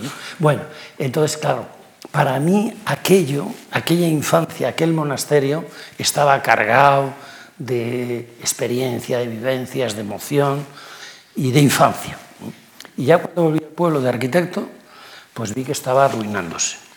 Entre otras cosas porque, lógicamente, habían empezado unas obras de restauración y el monasterio inmediatamente se arruina. En cuanto las dejan, ya sabéis que cuando se cae una casa es que están arreglando otro al lado o que andan de obras. Pues ahí pasaba igual. Habían quitado bóvedas, lo estaban haciendo nuevo. Al arquitecto le gustaba que el monasterio no estuviera viejo. Y debía estar muy viejo. Y todo lo quería hacer más o menos con piedra nueva, derecho. Estaba torcido, lo iba poniendo derecho. Y al final no le encajaban las cosas y las bóvedas se iban. Y yo veía que el monasterio se caía, habían dejado la restauración y dije, bueno, pues habrá que restaurarlo, vamos a recuperarlo. Y creamos una asociación cultural, amigos del monasterio, de Santa María la Real, con 500 socios. Entonces había que desescombrar. Primero fui a ver a Chocagoitia, que era el que llevaba lo de monumentos, y me dijo, Peridis, mira, el problema que tenemos es que Suárez se gasta todo el dinero en los parados le ha dado por pagar una subvención a los parados y no hay dinero para restaurar monumentos. Así que tú que estás en un periódico, dilo, dilo, di que no hay dinero para los monumentos. Y entonces, bueno, pues si hay parados, pues vamos a que los parados que hay desescombren el monasterio para que quede limpio, porque las empresas que habían estado, en vez de sacar los escombros, los dejaban todos dentro. Y al piso primero, a seis metros, se subía por los escombros. No había escalera, ibas por los escombros entre las zarzamoras y subías al piso de arriba. Entonces me fui al INEM a ver si me dejaban unos parados. Y te acordarás de la codorniz, del diálogo para besugos. Pues había una señorita, le dije, buenas, buenas. Mire, yo soy un hijo del pueblo, por no decir otra cosa, y hemos hecho una asociación cultural, como sabrá. Y dice, no, no sé nada, es que era de Palencia ella. Y entonces no estaba en el pueblo, no tenía por qué saberlo y queremos desescombrar el monasterio para hacer una semana de la cultura y cuando venga la empresa, que esté el monasterio limpio y tal. Pues muy bien, usted les contrata, yo les doy de baja y ya está. No, señorita, no me entiende. Yo soy la que no les voy a contratar, porque yo no tengo para contratarles. Va a venir una empresa, ah, pues cuando venga la empresa les contrata, yo les doy baja. Y dice, no, mire, yo les veo porque les conozco, son el pueblo los conozco, están por los bares y por ahí de paseo, pues las horas que les paga el Estado ¿por qué no en vez de, se ejercitan en recuperar su monasterio? Yo me responsabilizo, compramos los carretillos, sacamos el escombro, lo ordenamos. dice, si usted no me entiende, a mí, me dijo ella, no pueden trabajar. Digo, ¿por qué? dice, porque están en paro. Digo, ¿cómo que están en paro? dice, no, como están cobrando del paro, no pueden trabajar. Digo, pero si es como voluntarios, no, no, si no tienen seguridad social, pero no la tienen en el paro, no nos entendimos. Entonces dije, bueno, si los eh, parados no pueden trabajar, a lo mejor los estudiantes sí. Y entonces en un bar, porque una convocatoria de estudiantes hay que hacerla en un bar, pues hicimos un letrero y dijimos, vamos a hacer el desescombro del monasterio. Y se apuntaron 40, 20 chicos y 20 chicas. Eso es fundamental. Pues estábamos en Aguilar de Campo. A partir, a partir de aquel día fue Aligar de Campo. Si pones más chicas que chicos, la verdad es que ellos no trabajan porque están rabiosos. Y si es al revés, pues tampoco. Oye, hubo mucha armonía y desescombramos el monasterio, hicimos una semana cultural y hicimos las romerías del románico. Y me acuerdo que venía Antonio Gala a las romerías. Antonio Gala, entonces eh, las mujeres le adoraban, los hombres no los, pero las mujeres estaba haciendo paisajes con figura y estaba haciendo si las piedras hablaran. Y la verdad es que un conversador fabuloso, y recitaba poemitas por las iglesias, íbamos con unos músicos que tocaban a Beethoven, yo explicaba la iglesia, Santiago Mon recitaba Berceo, era un happening precioso. Y en un pueblo una señora en Corbio le coge de la mano a Antonio Gala y le dice, ay don Antonio, qué felices somos ahora que vienen ustedes al pueblo a ver la iglesia con nosotros, pero cuando viene el invierno hace un frío estamos solos y somos tan desgraciados. Y le dice Antonio Gala, señora, ¿cómo van a ser ustedes desgraciados con esos campos de lombardas? Y a mí se me ocurrió una idea, dije, mira, ¿por qué no puedo? Vamos a plantar toda Palencia de lombardas. Y la vamos a llamar la Lombardía. Y tenemos aquí gente de todo el mundo. Y os imagináis una provincia que tiene la bandera morada. Toda Palencia, desde Valladolid hasta la montaña plantada de lombardas. Ni trigo, ni remolacha, lombardas. Si yo, si, si hubiera sido capaz de llevar a efecto esta idea, era más famoso que Cristo, no que Jesucristo, que es eh, que envuelve, El que envuelve el que envuelve cosas. Yo había envuelto Palencia de lombardas. Entonces hicimos las semanas del románico y empezamos a dar a conocer el románico. Vamos a hablar del románico, pero vamos a ver cómo dibuja Pelidis del natural. Ahí le ven en la tira, es lo que conocen, pero van a ver qué cosas más complicadas hace con aparente naturalidad. Con sombrero y todo. Y con música.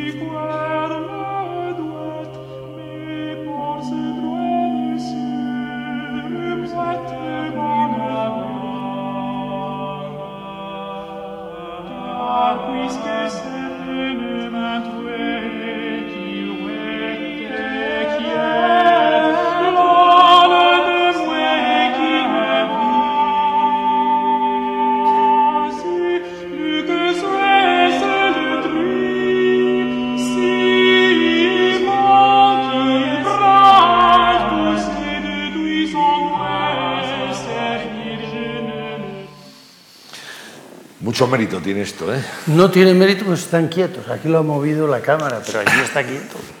A mano alzada. Bueno, un libro, por cierto, que ha tenido mucho éxito, Luz y Misterio de las Bueno, mucho éxito moderadamente. ¿eh? No, pero ha funcionado Mucho bien. menos que Revilla. Ha funcionado bien, ¿no? Sí, sí, sí.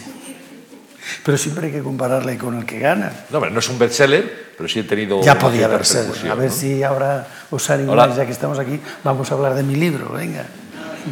Bueno, un libro que, cierto, estás preparando otro también, una novela histórica. Sí, bueno, pero eso, pues es contar estas cosas, pero ya en novela, para entretenerme en los ratos libres, ¿sabes? ¿Cuándo saldrá la novela? Espero que esta primavera, si Dios quiere. ¿Tiene título? Mm, Todavía no, pero estamos barajando varios. Además hay que ver qué dice la gente, la editorial, y a ver al final si lo acabo. Pero no es seguro que salga, ¿eh? Si no me gusta, no sale. Es el- Primero tiene que narras pasar. en la época del paso del románico al Sí, gótico. en la época de 1100, Maestro Mateo, este- estos tiempos, ¿no? cuando España está a, a medio camino. Son cuatro reinos cristianos, o cinco, Portugal, León, Castilla, Navarra y Aragón. Y abajo están los almohades, que han... Y entonces, bueno, ahí hay conflictos dinásticos entre reyes que son primos, eh, o tío y sobrino, entre los cristianos y los moros. A veces los moros se alían con un cristiano para matar al tío del otro, según convenga. Y la iglesia por medio, el papa mandando legados pontificios, los canteros, las amantes, y tiene una intriga y una cosa. Y, y un cura que mira por dos ojos, no distinto. Tengo un cura que sale de, es lebaniego, sale de Piasca y es estrábico. Y con un ojo te está mirando, pero con el otro mira el pasado tuyo o el futuro. Y te tiene pillado, porque es un profeta. Entonces cuando te está viendo, te tiene radio... Es un caricaturista en el fondo. Bueno, el románico, que es bueno, un, un leitmotiv de tu vida personal y profesional, pasión por el románico. mm, Has difundido el románico, hay una enciclopedia del románico excelente, que ya va por qué, por qué volumen. Va por el 43, pe- 44, ahora sacamos, sacado Coruña, vamos a Barcelona, están las principales bibliotecas del mundo y se ha hecho con desempleados, arquitectos en paro, eh, fotógrafos, historiadores del arte, arqueólogos de toda España. Y bueno, llevamos veintitantos años haciéndola y levantamos los planos de todos los monumentos. O sea, a diferencia con otros eh, libros de este tipo, es que barre todo el románico de la península, que es el del norte de España. Te voy a preguntar algo tan, tan manido, pero como, ¿qué es el románico para ti? O sea, ¿tú qué, qué, Pues te lo he dicho, es la infancia. Es, o sea, como sensación es volver a la infancia. Y como concepto es ese arte pequeño, porque hay gran románico, pero en España está muy repartido, que está en el paisaje esperando que vayas a verlo. O sea, tú ves en Palencia, en norte de Palencia, o ves en, en Huesca, una colina y dices, le falta una iglesia románica, ¿no? Le falta. Eh, me acuerdo con Antonio Gala, en una de las romerías, una anécdota preciosa, y es, claro, una iglesita preciosa, Santa Eulalia, al lado de un pantano, con cigüeñas, una colina, y íbamos en la romería a hacer un concertito y, y estaba un rebaño de ovejas con el pastor pastando en era una imagen campestre medieval de las que ya se ven pocas, donde se ven ovejas abajo en los y me dice, Peridis, ¿cómo, ¿cómo has conseguido traer este rebaño en estos momentos? Digo, Antonio, el rebaño ha sido fácil, lo difícil ha sido traer hasta aquí la iglesia. y aunque es una metáfora, es que es un milagro que se hayan conservado, ha habido una España rural, pero es un arte en el paisaje que tiene arquitectura, escultura y pintura, y luego tenía los códices. Lo tiene todo. El románico es cuando éramos niños como sociedad. Estaban mirando a Roma, querían imitar a Roma, es un arte monástico, sale de los monasterios, y es cuando los pueblos se hacen. O sea, entonces casi no había ni pueblos, pero cuando vienen ya los foramontanos, los que salen de las montañas y van bajando a la meseta, van haciendo pueblecitos que están a tres o cuatro kilómetros y cada uno con su iglesia y con su maestro. Y está allí Sansón con el león, y está la Anunciación, y está Nadán y Eva, y en el canecillo está la lujuria. Y entonces se dan la mano lo sagrado y lo profano. Y ese es un arte grandioso, porque es modesto, lo hacían con los materiales del lugar, con las técnicas del lugar, y en cada sitio sabes cómo eran. El Pirineo son con tejado de pizarra y tiene esas pinturas que te miran, te miran con unos ojos que luego ha copiado Picasso. O sea, tú ves el románico catalán o los pantócratos de Castilla, los pocos que quedan, y dices, pero si están ahí los ojos de Picasso. Entonces nos están mirando a nosotros, nos miran desde allí.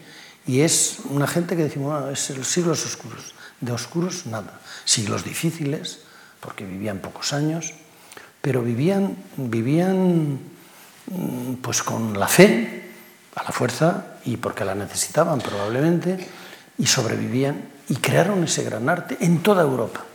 Tú has sido un gran difusor del, románico en la serie de televisión, en la enciclopedia que va por el número 44, eh, la vida eh, y, la obra de, de pintura, de escultura de, de edificios de, de románico. Y también eh, en Santa María la Mayor, eh, la Real, perdón, tienes una escuela taller. Ya no hay, hubo escuelas taller. Ahí, ahí se montó la escuela taller. Sí. me gustaría hablar justamente de esa, bueno, la esa idea iniciativa. surgió que es en el año 85. 85. Menos, ¿no? Se nos acabó el dinero. O sea, el monasterio lo transfirió el Ministerio de Educación.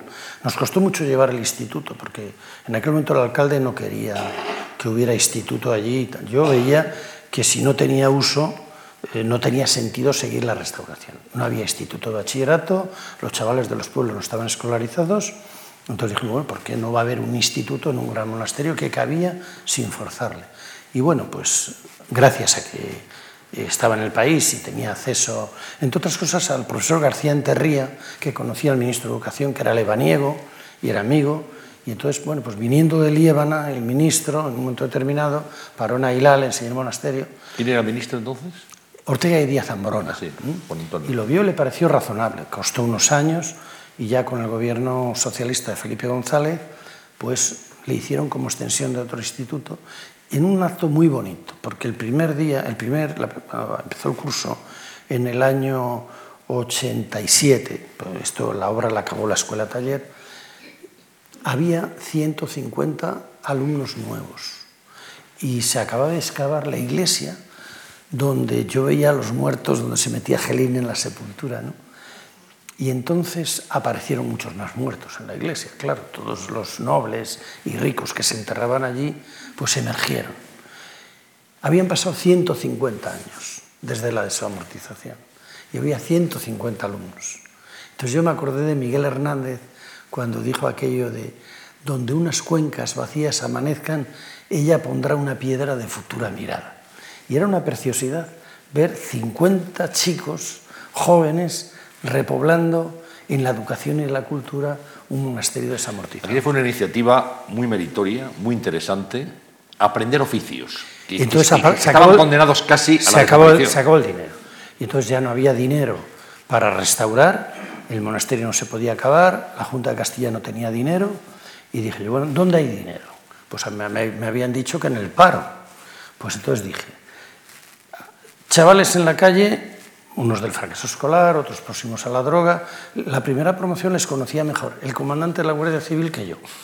Conocía al 70%. y además dijo, si estos trabajan, yo me haré objetor de conciencia.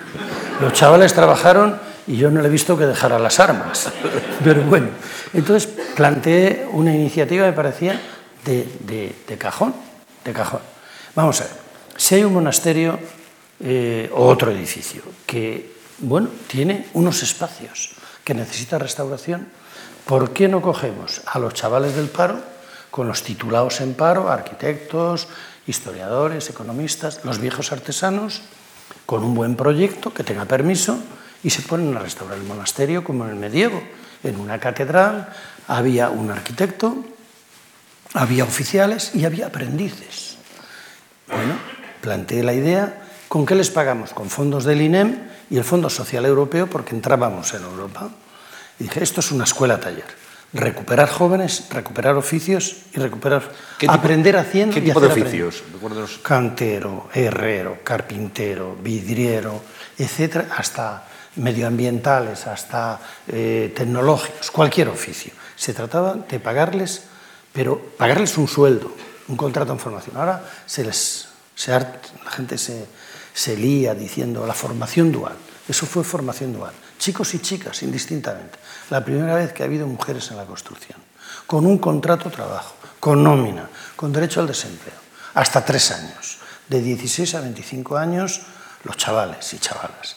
Y de 22 a 28, 30, 32, los titulados en paro. 50, 60, los viejos artesanos. Y, a mí me recordaba la frase, aquella canción de Pachi Andión, que decía 1, 2 y 3, 1, 2 y 3. Lo que nadie quiere para el rastro. 1, 2 y 3, lo que nadie quiere para la escuela taller. Y entonces, bueno, empezaron a funcionar y funcionaban de maravilla. Si había un proyecto, si había para hacerlo, había que aprender y para aprender había que hacerlo. Entonces, ¿cuántas llegó a ver? pues ha habido 7.500 experiencias y pasaron 750.000 jóvenes cobrando un dinero y ha sido la política activa del Gobierno de España más eh, exitosa en América Latina, en todas las ciudades patrimonio de la humanidad. La Habana, Cartagena de Indias, Potosí, Cuzco, Quito. Unas ahora están, ¿eh? están allí todavía. El gobierno de Colombia, por ejemplo, lo ha asumido con un programa propio Tú hablabas de esa necesidad, lo que llaman ahora los más modernos la proactividad. Eh, mm. frente a la crisis, lo mal que estamos, el poco caso que nos hacen, eh, las pocas facilidades que tenemos, ser proactivos, salir a, luchar y a cambiar la situación. Y tú tienes ahora mismo un proyecto que me parece que es fantástico y que es un proyecto que merece todo el apoyo, muy poco conocido, por cierto, que es el de las lanzaderas de empleo e innovación. Emprendimiento solidario, sí. Pues claro, en la crisis actual nos está pasando una cosa, ¿no? Y es que estamos como los santos padres en el limbo. Estamos esperando el santo advenimiento. Y el santo advenimiento y todo el debate, ayer Felipe, que estamos saliendo, que vamos al 0%, al 1%, que vamos a crecer, 5 millones y medio de parados. 5 millones y medio. Bueno, a ver si viene Merkel, yo me acuerdo en el pueblo cuando decían, a ver si viene alguien y restaura el monasterio, a ver si el ministerio, a ver si traen una industria, a ver si nos traen ahora los pueblos, a ver si es que no viene el AVE por esta ciudad. Como no viene el AVE, como no viene Merkel, como los tipos de interés, como el banco no da crédito, entonces todos esperando a que alguien haga algo. Y entonces dices tú, 5 millones y medio de parados. ¿Cuántos titulados hay ahí? ¿Cuánta gente valiosa? ¿Y qué pasa con ellos? ¿Qué hacemos mientras tanto? O sea, la pregunta es, hasta que vengan a socorrernos, ¿qué hacemos? ¿Rezamos? ¿Blasfemamos? Bueno, vamos a rezar y a blasfemar. ¿Y después qué? Lamentarse no resuelve las cosas. ¿Por qué? Yo le daba vueltas a la cabeza y decir, y lo de las escuelas taller, porque entonces había 3 millones de parados, había 50% de desempleados jóvenes, y llegó a 750.000 personas en esos años. Había familias que solo había el salario del chaval. En aquella época no había la cobertura que hay ahora. ¿no? ¿Por qué no hacemos lo mismo ahora? ¿Y qué hacen los desempleados? Nos decíamos. Entonces, nos hemos juntado una serie de carrozas, personas de 70. ya que la sociedad no hace nada, vamos a ver si unos cuantos mayores se nos ocurre algo. Y le hemos dado vueltas a la cabeza, pues claro, algo pueden hacer buscar trabajo. No es un trabajo buscar trabajo, no hay agencias de colocación, pues que busquen trabajo todos para todos. Entonces, en vez de que estén de uno en uno desanimados en casa, vamos a hacer equipos de 20. Y entonces, una lanzadera es un equipo de desempleados voluntarios, visibles, activos y solidarios. Entonces se reúnen por las mañanas en una agencia de desarrollo local y empiezan a hablar. Entonces, primero tendrán que llorar y decir, oye, a mí me pasa esto, a mí me pasa lo otro, a mí lo más allá. Y cuando han llorado, dicen, ¿ahora qué hacemos? Nosotros. Hay al frente de ellos un coach, un entrenador, que les coordina para que la cosa sea seria. Tiene un horario, entonces se dedican a buscar trabajo. Pero para buscar trabajo tienen que estar en forma. Están desamortizados, como el monasterio de mi pueblo. La sociedad no les necesita y ha dicho, bueno, 5 millones no los necesitamos, no disguerra, y os vamos a desamortizar. Bueno, pero es que es un capital humano. Yo veía que el, románico era un gran capital y los jóvenes eran un capital. Entonces, partiendo de la idea de la dignidad de la persona y de que toda persona tiene muchos derechos y sobre todo tiene dignidad, y el paro quita la dignidad en cierta medida y apoca a las personas y las encoge, si unas ayudan a otras, por lo menos hacen algo. Están buscando trabajo, todos para todos, pero también se ayuda. Y el que ayuda a otro, aunque no tenga trabajo, está mejorando su autoestima y su dignidad. Y resulta que empiezan a encontrar trabajo. Y resulta que necesitan cualificarse y el que sabe algo, que sabe de redes sociales, enseña al otro. Y el que sabe de contabilidad enseña al que lo necesita. Y el que sabe idiomas le dice a otro, oye, pues en tal sitio hay tal programa. Y el, coach, el entrenador, con, con dos, se va por las empresas, llama y dice, oiga, somos de la lanzadera, que tenemos 20 personas aquí dispuestas a trabajar. A ver usted qué necesita. Van a visitarle, le presentan a la gente y van colocando gente. Y el que no, el que los estudios los ha dejado, dice, pues hombre, ahora que estoy, que tengo tiempo y que tengo necesidad, voy a reiniciar. Y resulta que casi todos reinician. Y reinician desde desempleo. Y cambian. Y encuentran trabajo. Entonces, por ejemplo, en Torre la Vega, que hay una crisis enorme, han cerrado SNIACE con no sé cuántos despedidos, pues han colocado más del 50% en 5 o 6 meses. Y de 25 que han pasado, porque ya ha habido muchos que se han colocado y han entrado otros nuevos, pues han reiniciado estudios el 70%. Y entonces dices, bueno, ¿por qué? Porque tenemos un fondo de solidaridad que se ve en el 11M, se ve en el Chapapote, se ve en Galicia con el tren. Y ese fondo, de, ese fondo, cuando lo necesitas y lo necesita alguien que está como tú, sale. Y entonces las personas sacan lo mejor de sí mismas para reiniciarse, para reinventarse, para encontrar trabajo, que es lo que necesitan, mejoran sus relaciones con la familia. Y, y bueno, pues es algo que es muy fácil, es seleccionar personas entre 56, 60 años, 20, 25, voluntarios, de distintas profesiones, el 60% son mujeres, edad media 40 años y tiempo en el paro un año. Ahora hay cinco lanzaderas, probablemente este año puede haber 40, 50. Y si la sociedad, bueno, esa es la primera parte. La segunda, que la sociedad apoye por arriba, universidades, fundaciones, empresas, y les proporcionen la formación, el apoyo, el empleo, lo que sea que necesitan. Entonces, si ellos se organizan o ayudamos a que se organicen en células de 20 en 20, y las empresas, las fundaciones y las universidades les apoyan, habemos hecho una movilización social importante. Bueno, muy importante porque es devolver la dignidad a aquellos que están en este momento, como tú decías, desamortizados Y con graves problemas. Y todo esto desde la sociedad civil, que me parece que es lo más, lo más interesante. Es decir, de todo no esto. es decir que no esperar que nos arreglen las cosas, sino nosotros ahora mismo y empezando por los mayores. Bueno, eh, hace un año, justo un año ahora, en, en noviembre, estaba aquí como invitado un compañero y colega tuyo, Antonio Fraguas. Forges. Forges. ¿eh? También pasamos un rato inolvidable con él. Y Forges no ha querido perderse este happening, como tú decías, esta fiesta, y lo tenemos también en la pantalla. A ver qué dice. Buenas tardes. Lo primero de todo es saludar al público asistente que es- está en un sitio donde mejor se puede estar en Madrid, que es escuchando a una persona tan querida eh, como a Peri, eh, como Peridis, y sobre todo saludar también a Antonio San José y luego hacerte, Peri, dos preguntas. La primera de las preguntas es, ¿en qué consiste ese, ese elixir excepcional que te das en el pelo?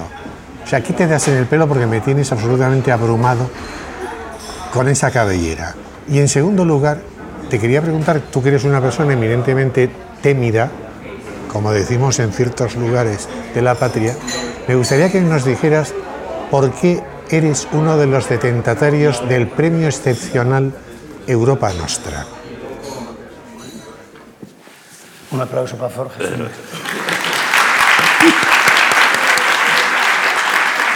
El elixir es que me bullen las ideas. Porque es que a mí me pagan por tener una idea todos los días. Entonces, la gente dice con esto de las lanzaderas, escuelas, ¿cómo se te ocurre? Pues muy sencillo. Tienes, ves un problema y dices, ¿esto cómo se resuelve? Felipe González contaba una anécdota que tenía un chofer, se llamaba Juanito, que le llevaba 150 en la primera campaña a toda velocidad. Y hablando de la ETA, dice, oye Felipe, pero si esto de la ETA es muy fácil, muy fácil. ¿Cuántos etarrasques que hay? ¿500, 700? ¿Cuánto para obtienes? ¿Dos millones? Pon a los dos millones a buscar a los 500 etarras. Y entonces, pues la idea te hace eso. Entonces yo he hecho eso con las escuelas taller. ¿Cuántos monumentos hay restaurados? Eh, Por ahí. Eh, ¿Cuántos cuarteles vacíos? ¿Cuántos castillos? ¿Cuántas iglesias? Miles. ¿Cuántos parados hay? ¿Cuántos jóvenes? ¿No pueden Pues es eso. Es, y, bueno, Es no he tenido pelo, ¿eh? el y elixir. mucho. Pero el elixir, el elixir es pensar mucho. Y el premio Europa Nostra. Bueno, se me lo dio la reina. Fue una tuvimos una anécdota muy buena. Estamos con el bigote Aznar y yo. Fue a inaugurarlo Aznar cuando hicimos la restauración del monasterio de Santa Bernarda. Y llegó Aznar serio, ¿eh? O sea, no movía un músculo. Y entonces íbamos los dos, y a mí se me arrugó el bigote, yo tenía un bigote así. Estamos una foto, uno a cada lado de la reina, mirando cada uno para un lado, los dos con el bigote. Yo nunca he tenido tanto morro para la parte de abajo. Y iba con la reina por una escalera metálica que había hecho, porque era una escalera para una pasarela. Era moderna, no la iba a hacer de piedra porque entonces fácil. Entonces íbamos subiendo por la escalera y me dice la reina, como cosa de elogio, qué escalera más fea, ¿no? La quitarán. Y le dije yo, Majestad, nos caemos con el presidente Aznar. El, presidente de Castilla. Pero hizo otra mucho más gorda. Una vez vinieron todos los de sindicatos que venían a Barruelo Santullán de, comisiones obreras. Marcelino Camacho, todos allí. Estaban por la escalera y iban a subir. Yo estaba arriba y dijo que han venido los de los sindicatos nacionales. Me asomé a la barandilla, subieron un tramo y le dije, quedaros ahí un momento. Se quedaron callados. Y dije, muchas gracias a los sindicalistas porque acabáis de hacer la prueba de carga de la escalera. y os digo una cosa, había 30 sindicalistas y no se cayó. Prueba inequívoca.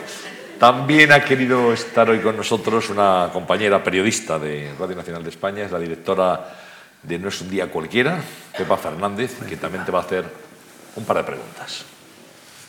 Buenas tardes, buenas tardes Antonio, buenas tardes Peridis. Te voy a hacer dos preguntas, Peridis, prepárate. La primera relacionada con las catedrales, que ya sabemos que son tu fuerte, y la segunda relacionada con el humor. Ahí va la de las catedrales. Mira, en, nuestro país podemos ver muy pocas catedrales románicas. La de Santiago de Compostela es una de ellas, que es una auténtica maravilla. ¿Por qué? Tú lo cuentas muy bien en tus libros y en tus documentales. Pues porque se las cargaron, las demolieron para construir eh, catedrales en un estilo posterior, que es una cosa que en ese momento parecía muy normal. ¿Cuántas cosas que hoy nos parecen normales son auténticas atrocidades en el futuro, con la perspectiva del tiempo. Y la relacionada con el humor. Los humoristas yo creo que sois los críticos más implacables de los políticos, eh, de todo lo que sucede, los que decís las cosas, las grandes verdades de la actualidad. Y curiosamente, el poder no suele enfadarse con vosotros. Bueno, no sé, ya nos contarás si alguien se ha enfadado contigo a partir de tus viñetas. Pero ¿por qué crees que el poder no se enfada con los humoristas cuando son los críticos más mordaces que hay en el mundo? Bueno, pues nada, que lo paséis muy bien con este señor que es maravilloso como una catedral. Vaya, piropo. ¿eh? como una catedral románica, quería decir. Ya quisiera yo que todos los enemigos míos fueran como ella. Pues mira, en España se tiraron las catedrales, las, las que había eran pequeñas catedrales, íbamos más atrasados que Europa y no teníamos tantas ciudades. Entonces, claro, eh, Palencia tenía una pequeña catedral, Burgos, una estupenda catedral románica, pero no, no gran cosa. Y claro, la ciudad creció y en una catedral románica no se cabía. Tuvimos la suerte que hay dos catedrales, que son Plasentia y Salamanca, que no llegaron, se iba comiendo, la, hacían la catedral, empezaban por el ábside y empezaban por más atrás, iban celebrando en la vieja y la nueva se iba comiendo a lo largo de 100 años, fagocitando la antigua.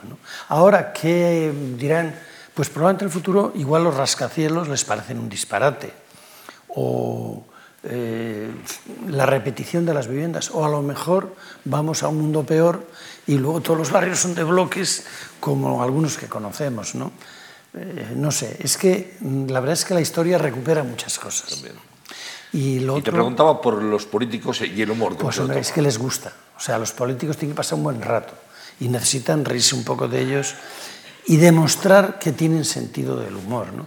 Y en la caricatura, la verdad es que lo que les molesta es no salir. O sea, eh, normalmente te encuentras un presidente de diputación y dice, no me sacas nunca en la tira. Y dices, bueno, es que eh, salen... Hace falta un nivel de conocimiento. Hace falta un nivel. Pero yo creo que no son, son como nosotros. ¿eh? O sea, ya me gustaría verte a ti de ministro de Hacienda. No, no me quieras tan mal. Has respondido sabiamente. No me quieras tan mal, Peridis. Bueno, eh, ahora vamos a hacerte dibujar de nuevo un poquito.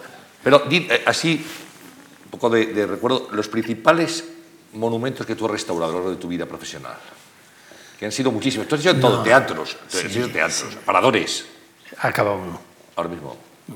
Pues mira, el monasterio de Aguilar, el primero. San Benito de Valladolid con escuela taller. Teatro Principal de Burgos, la Biblioteca del Alcázar de Toledo, el Corral de Comedias de Alcalá de Henares, el Parque de Capricho de la Alameda de Osuna con 150 chavales del desempleo. Precioso parque. Maravilloso. Y bueno, pues más, unos cuantos más, pero no, es que no es el momento ahora de... Es como si le preguntas, yo que sé, a, a Cano, el torero, que cuántos ¿Cuántas orejas ha cortado? No se Pero edificios que la gente puede ver y que diga, aquí estuvo la mano de Peridis esto, y su equipo. No, no es tanto la mano. Yo no quiero que se vea mi mano. En una restauración yo quiero que se vea al artista que lo hizo y ayudarle a que se exprese ahora con el lenguaje actual, mm, pero que no se pierda ni mucho menos la esencia del edificio. A veces los arquitectos nos pasamos en las restauraciones y hay gente que quiere que se vea que la está. ¿Te tienes que meter en la piel del, arquitecto primigenio? En teledificio. O sea, tú te... Yo me acuerdo cuando era pequeño y me enseñaban a escribir con el pizarrín y la pizarra que le decía a mi hermana, llévame la mano. Entonces tú te tienes que poner en el edificio en un estado de ánimo que el edificio te lleve la mano y te diga, te pido esto. O sea, es como un gran quemado o un gran lesionado. Tú no tienes que decir, le voy a dejar una pierna. No, no, tú tienes que ver ¿Qué haces para que tu paso se note lo menos posible, pero aquello quede lo más agradable posible y el edificio luzca? Bueno, vamos a los personajes. Vamos a lucir. Vamos a los personajes. Sí, para, para, terminar esta conversación, hemos visto algunos ya. Los actuales, habría que ver al presidente del gobierno y al líder de la oposición. Bueno, vamos a, vamos a hacer a Fraga, que no le hemos hecho. Eso es fundamental. A Fraga hay que hacerle a dos manos, ¿no? Esa es una especialidad de la casa. Esto, esto es una exclusiva mundial. Esto no lo hace nadie, ¿no? A mí no me va a salir a lo mejor, pero bueno. Bueno, pues aquí está más o menos, ¿no? Eh, mejor y más deprisa, pues con una mano solo.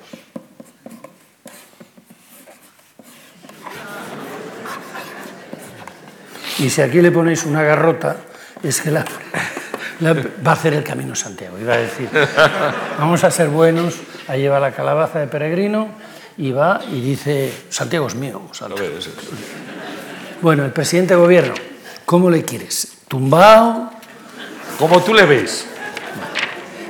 Bueno, como yo soy muy monástico, le voy a hacer monacal.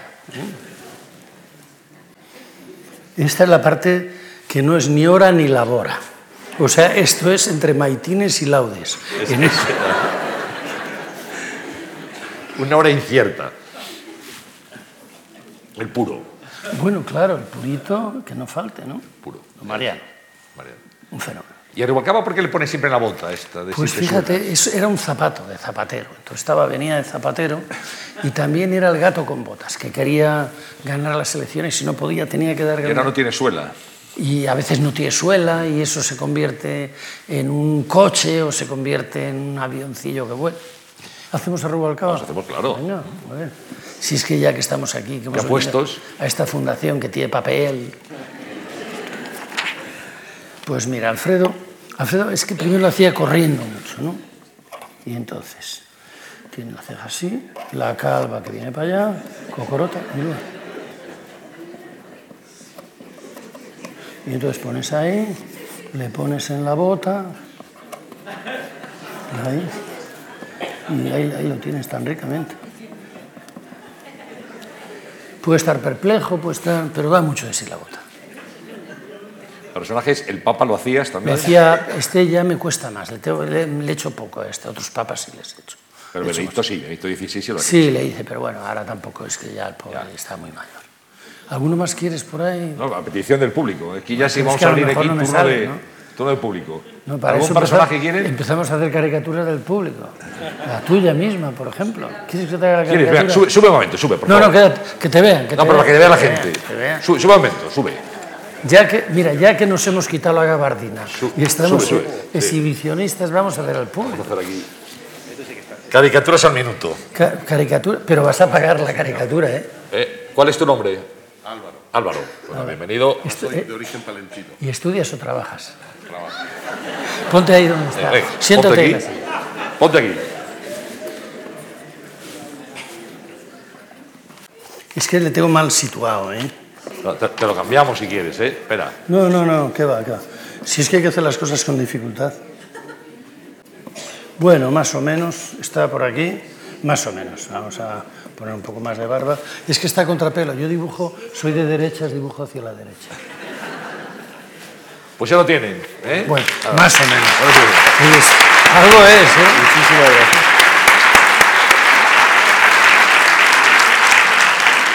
Bueno, pues aquí Peridis, aquí unos amigos, muchísimas gracias y espero que hayan disfrutado esta conversación. Saludamos a los de allá. Vamos allá también.